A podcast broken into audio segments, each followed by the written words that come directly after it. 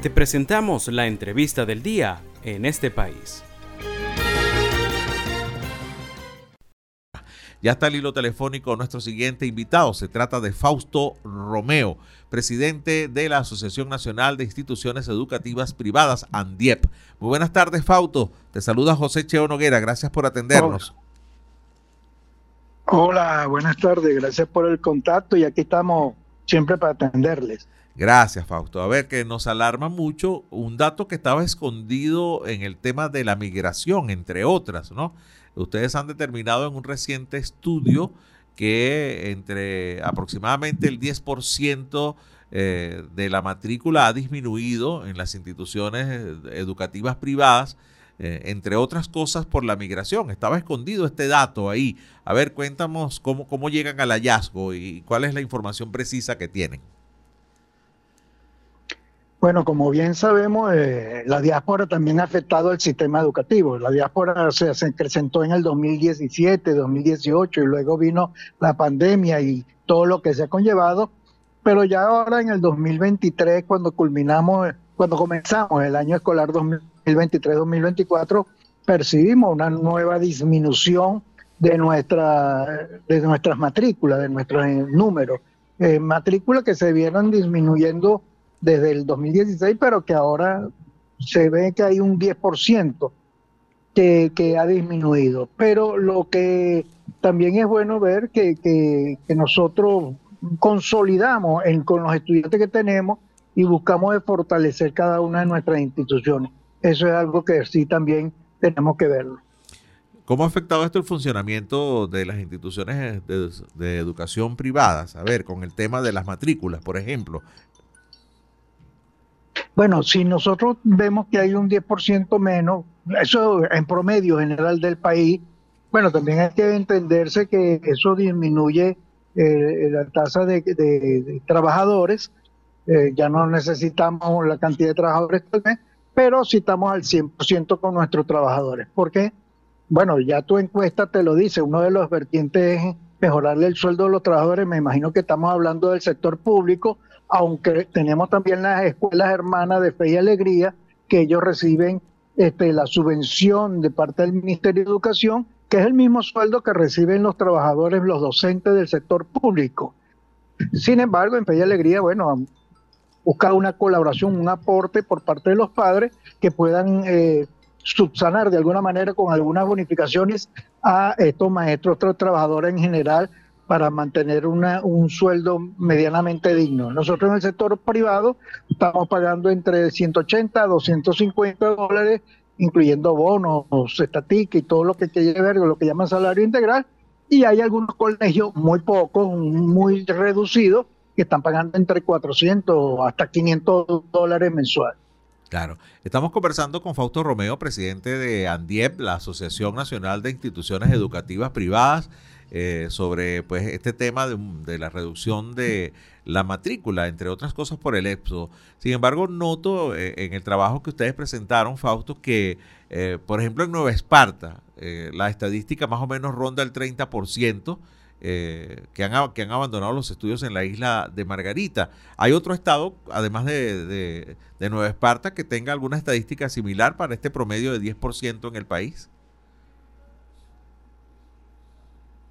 Primero, para aclarar, en este momento yo ejerzo funciones de vicepresidente a nivel nacional, pero mantengo informaciones con las diferentes asociaciones que están a nivel regional. Y eso precisamente lo hablé con el presidente de Antiep Nueva Esparta cuando dio esas declaraciones, estuve conversando con él. Y, y, en el caso de Margarita hay una característica adicional, no solamente la diáspora, sino que también hay eh, la falta de que están padeciendo en, nuestro estado Nueva Esparta, bueno, muchos se han emigrado hacia tierra firme, o sea, mm. muchos de estos padres representantes ya prefirieron mudarse hacia, hacia alguna ciudad de, tierra firme y entonces eso afecta indudablemente a los estudiantes y por eso van los números de 30%. La isla de Margarita en este momento es la que tiene la, el mayor déficit, la mayor disminución de la plantilla escolar número que ellos toman de todos los colegios que tienen afiliados allí y que le ha disminuido un 30%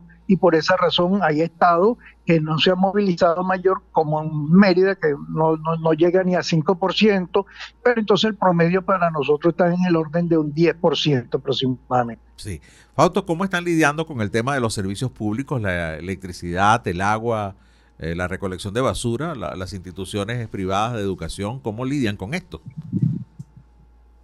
Mira, no solamente cómo estamos lidiando, sino que eh, para nosotros, aparte de que ya Venezuela hemos hecho un costumbrismo ante la falta de los servicios, que si se va tres horas, dos horas, cuatro horas, que si está retomando, que en Nueva Esparta, por ejemplo, de, de, pagar una cantidad, pero no es que te llegue porque anteriormente pagaban 100, 200 bolívares mensual y ahorita están pagando 100, 200 dólares mensual. Y el camión cisterna que hay que contratar casi que tres, cuatro camiones cisternas semanales, que antes se pagaba 30 dólares mensuales ahorita eh, por cada viaje y ahorita están cobrando 50, 60, 70 dólares y el servicio encarecido hidrocapital en la misma ciudad de Caracas que tú hasta, la, hasta el mes de diciembre te venía facturando montos irrisorios, inclusive en, casos de algunos colegios, y ahora le aparecen una factura que lo estamos revisando que no sabemos de qué, de dónde salen, montos exorbitantes, pero el servicio sigue deficiente. Entonces, eh, no es pagar o no pagarlo, porque el servicio lo queremos pagar, pero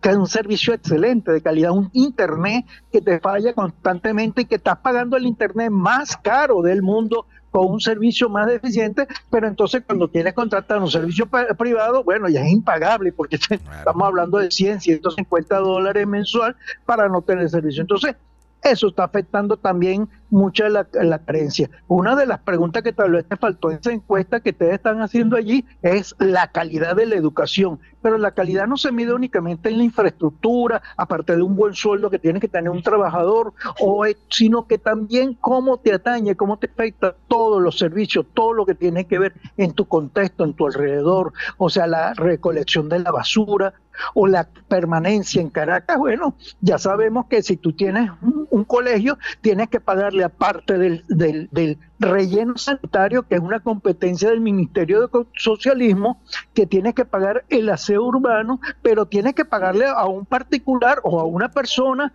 para que te lleve la basura a un contenedor que está no a dos cuadras de tu colegio, estamos hablando de casi un mil metros, tres, cuatro, cinco, siete, diez cuadras, para poder eh, botar la basura en el contenedor y que este contenedor, si está al lado de un colegio, como conozco varios casos, bueno, el camión viene a buscarlo cada tres, cuatro días y eso contamina y contagia todo eso alrededor. Entonces, eso es un tema que realmente hay que revisarse muy bien en Venezuela. Sí. Fausto, finalmente quería preguntarte por el tema de la morosidad eh, los representantes hacen un gran esfuerzo para tratar de ofrecer una educación de calidad a los hijos, eh, más sin embargo, pues todos sabemos cuál es la situación económica. ¿Cómo anda este tema eh, en, en la educación privada?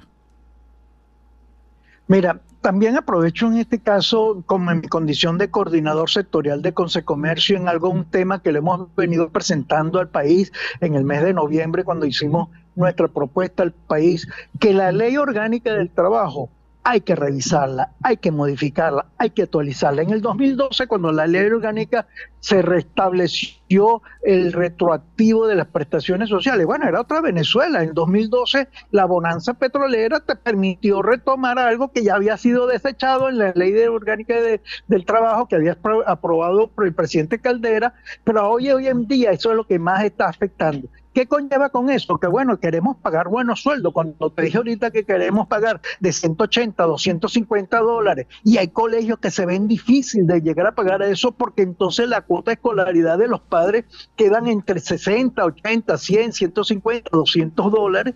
Bueno, hay padres que realmente están haciendo un gran sacrificio y hoy en día se puede hablar que a lo mejor puede llegar a un 30, 40% de morosidad, que eso afecta rotundamente el funcionamiento, el buen sueldo que porque queremos pagar a los trabajadores y pagar todos los servicios que se nos lleva y todo, bueno, todos los compromisos que se tiene para una, un presupuesto que maneja una institución.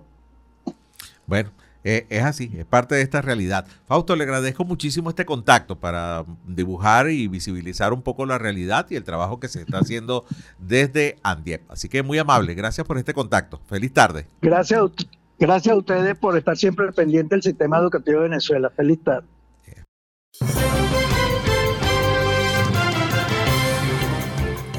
Esto fue la entrevista del día en este país. Para conocer más el programa, síguenos en nuestras cuentas en redes sociales. Estamos en Twitter e Instagram como arroba en este país radio y visita nuestra página web www.enestepaís.info.